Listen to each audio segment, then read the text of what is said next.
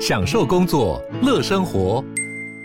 就算不在办公室，也能从容应对线上会议。HP Dragonfly 透过专业的 HP Presence 设计，内建降噪及会议快速键，搭配清晰的 Bang & Olufsen 音效，增强音讯及视讯功能。HP Dragonfly 顶级商务笔电，采用 Windows 11专业版，让您在会议中享有最佳的视觉和听觉品质。Hello，大家好，我是志奇，欢迎回到志奇机器的 Podcast，每周陪你聊聊新闻时事、社会议题，或是一些轻松有趣的生活新知。那今天这一集我们要来聊聊的主题是割包皮。说到割包皮哦，我们从小到大听过很多说法，像是割了比较卫生啦，不割小弟弟会长不大啦之类的。诶，等等，男生真的需要从小就割包皮吗？不想割可以吗？所谓的包皮哦，其实是男性性器官上面的一块皮肤，通常呢会把小弟弟前端的龟头整个包覆起来。而每个小男生在出生的时候就都会有包皮，而包皮的功能也是为了要保护龟头。诶，那既然这块皮肤是要保护小弟弟，怎么还会有要不要割掉的问题呢？甚至台湾之前也发生过情侣为了割包皮大吵架，最后呢闹到分手的故事。这集我们会带你先从人类割包皮的历史开始，聊聊世界各地对于割包皮的习俗还有想法，再看看现代医学的观点来讨论看看，所以男生到底需不需要割包皮？今天就让我们一起来聊聊割包皮吧。不过在进入今天的节目之前，先让我们进一段工商服务时间。AI 的热潮席卷全球，你应该也担心过自己会跟不上科技的脚步，但对不容易接触数位资源的偏乡小孩还有老人来说，这种焦虑感可能更加强烈。因此，行政院呢从二零二一年开始启动的智慧国家方案，目标之一就是要实现数位平权，确保每个人都有机会接触到数位资源。比如说，在通讯方面呢，目前全国八十六个偏乡已经有九十八%以上的地区宽频速率达到了一 Gbps，让每个人都能够有公平的机会使用到高速宽频网络。而在教育方面，智慧国家也提出了教育云，还有数位学伴计划，透过线上的平台教学，让偏乡学生能够接触到更好的教育资源。而再来，对于资深公民的长辈，智慧国家方案也促成了多个地方的远距医疗计划，让医学中心的专科医师跟偏乡诊所医师能够进行线上合作会诊，偏乡民众不需要花大钱长途跋涉，就可以获得远距的专业医疗服务。在科技快速进展的时代，要怎么样兼顾发展跟公民性，是我们都应该一起思考的问题。很推荐你点击资讯栏了解更多关于数位包容的资讯，让每一个角落的人都能够享受数位时代的好处。好的，那今天的工商服务时间就到这边，我们就开始进入节目的正题吧。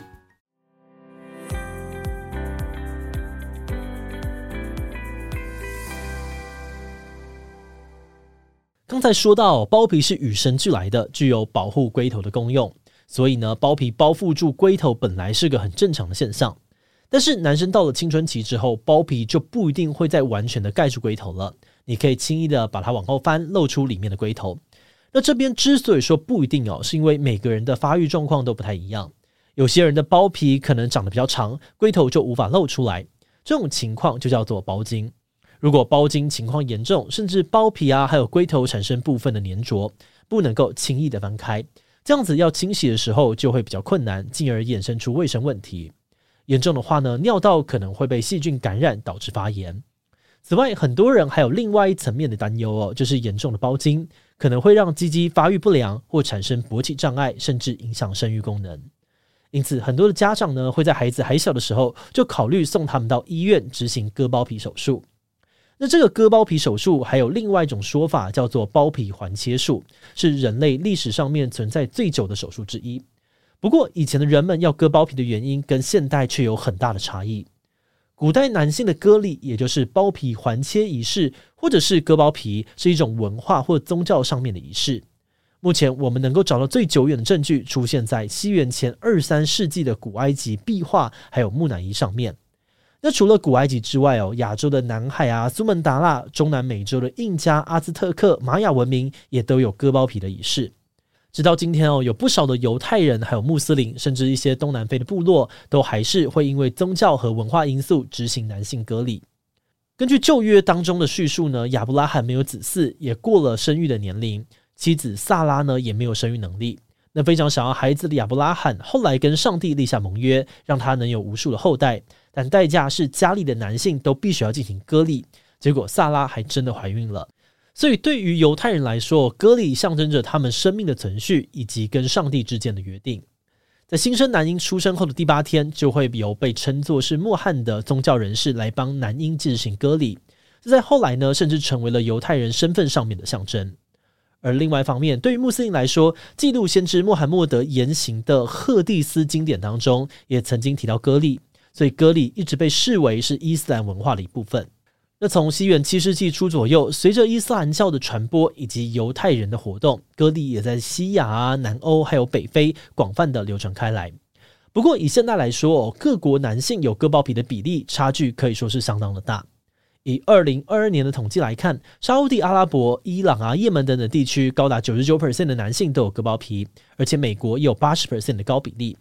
但相对而言哦，台湾却只有八点三 percent，日本则是九 percent，中国呢是四 percent。在欧洲国家哦，比例普遍也都不高，德国就只有六点七 percent，丹麦更低五点三 percent。好的，那根据我们刚才说到的内容，对于穆斯林人口多的国家来说，大家都割包皮是蛮正常的现象。至于其他像是东亚啊，或者是欧洲比较没有相关传统文化的地方，割包皮的比例比较低，好像也是蛮合理的。这数据里面呢，让我们觉得最奇怪的是，为什么美国人割包皮的比例会这么高呢？其实哦，除了古代人割包皮的理由多半围绕在信仰啊，或是文化风俗，现代人觉得割包皮比较卫生的观点，是在近代的医学讨论当中才出现的。而其中呢，又以美国的医生最鼓励大家割包皮。比如二十世纪初的美国病学家就曾经怀疑过，犹太人活得比较久，传染病感染率比较低，是因为他们有割包皮。另外，美国医学在发展的初期，人类的麻醉技术也持续的进步，这让很多手术的成功率都提升很多。所以医生们呢也开始建议，割包皮应该成为男婴的常规手术之一。当时的美国人普遍认为，哦，这样子可以预防包茎，而且呢，割过包皮的阴茎也更加的卫生，更可以防止小男孩过度手淫。因此，从那个时候开始，有割过包皮的阴茎就逐渐成为了一种健全跟良好教养的标志。那在这样子的社会文化底下呢，有割过包皮手术的美国爸爸们，也就自然而然的会觉得应该要为孩子们割包皮。好的，那说到这边哦，你会发现各国男性要不要割包皮的理由，多半都脱离不了历史因素跟世代传承。那如果我们从最新的医学观点来看，割包皮这件事情依然非做不可吗？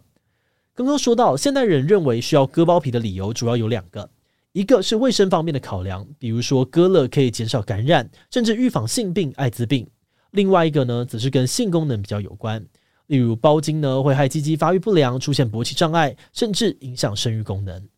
那在卫生的部分呢，根据科学家在非洲进行的随机试验，割包皮确实可以让男性感染艾滋病的风险降低一半以上。不过这边有个重要的前提是，当地感染艾滋的人口本来就很高。如果换作是在一个很少人感染艾滋的国家哦，透过割包皮来预防艾滋的效果就会变得很不明显。简单来说，比起割包皮，戴保险套预防性病的效果其实还更加的可靠。那如果我们把讨论的范围扩大到艾滋病以外的面上来看，目前大部分的医生都认为哦，割包皮确实有助于清洁、减少感染，但因为包皮还是有保护龟头的功能。所以目前台湾的医学界呢，普遍建议除了特殊状况以外，不需要特别割包皮。诶，等等，那医生所谓的特殊状况又是什么呢？在什么样的状态之下，医生会建议割下去呢？第一种状况是孩子在幼儿啊或者青春期的时候，包皮就经常发炎；第二种状况则是这个包茎真的严重到造成排尿困难，比如尿流细小啊，只能够滴滴答答，又或者是直接影响到性功能还有性生活，比如包皮的开口太小，无法拉下。或者是拉下后很容易卡住，导致龟头胀痛、勃起困难；或者是在性行为的时候，可能因为拉扯而导致疼痛，甚至出现撕裂伤。在这些情况底下，割包皮可能就是必要的选择了。但是如果你没有包茎问题，包皮可以正常的推下清洗，不会卡住，也不容易发炎，那基本上你不会因为不割包皮就影响到生育功能。啊，对了，这边呢也顺带一提哦，有些人会担心包茎可能导致鸡鸡发育不良。不过这个部分呢，目前还没有研究可以证实。大部分的医生还是认为，只要没有对卫生啊、健康或性功能造成影响，其实不割也还 OK。那当然，每个人的身体状况都各自不同，最终呢还是要回到个案做判断。所以如果你有这方面的担心我们建议呢你还是要去寻求专业直接去找医生比较好。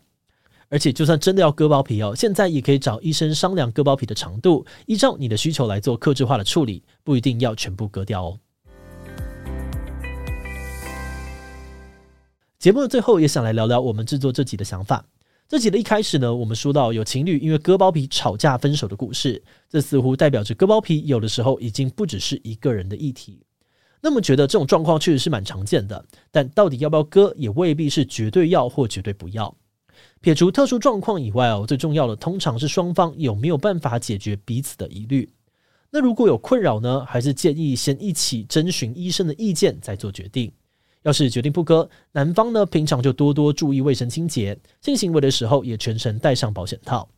那假如医生觉得不用动手术，但另外一方执意要你割，我们觉得他也应该要先跟医生确认各种保养或者是医学资讯，减少当事人的担忧或压力。